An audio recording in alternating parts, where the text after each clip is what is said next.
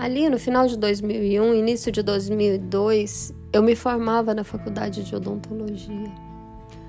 Já no começo do ano, eu fui contratado por um consultório que ficava na periferia de Goiânia.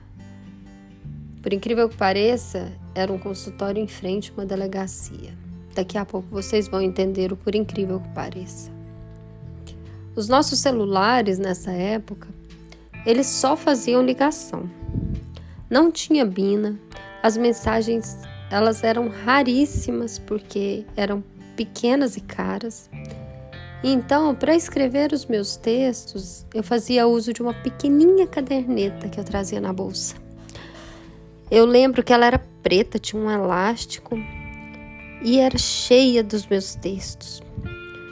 Eu gostava muito deles, não porque eram bonitos ou bem escritos, mas porque falavam de mim Tava ali um pedaço do que eu sentia.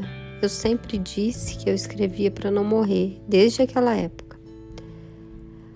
Uma tarde, já tinha um bom tempo que eu trabalhava naquele consultório.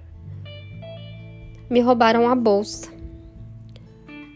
Foi um furto, na verdade, segundo os policiais da delegacia em frente ao consultório, porque eu nem cheguei a vê-los, eu só dei por falta da minha bolsa. Fiz o boletim de ocorrência. Pouco tempo depois eu recebi uma ligação, minutos mesmo. Um senhor tinha encontrado a minha bolsa. Um policial se dispôs a me levar até o local para não correr risco, né? E fomos, eu e o policial buscar a minha bolsa. Eu encontrei a minha bolsa. Eu encontrei a minha carteira com os meus documentos, sem o dinheiro e os cartões mas eu não encontrei a minha caderneta. Isso me, me bloqueou muito tempo para escrever. Muito tempo eu fiquei sem escrever. Botei a escrever bem depois. Por que, que eu tô contando essa história?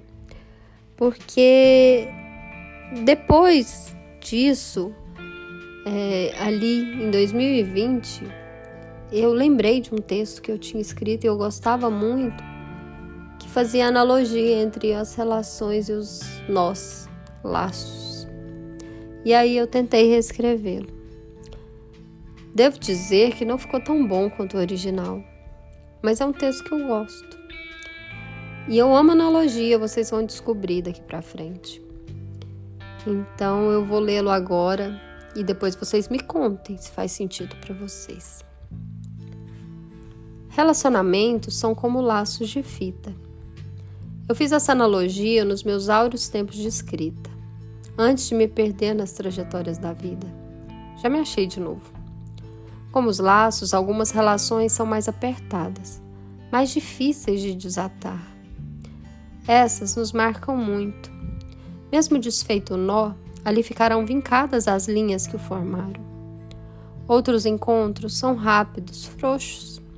Eu não falo só de tempo falo de verdade, de reconhecimento. Ainda bem que, mesmo feita a escolha de atar, quando solto, esse laço quase não deixa marcas. Contudo, todos são parte. A fita, tantas vezes marcada no final de tudo, faz o último laço, aquele feito para não soltar. Um nó cego para garantir que o que foi firmado no olhar.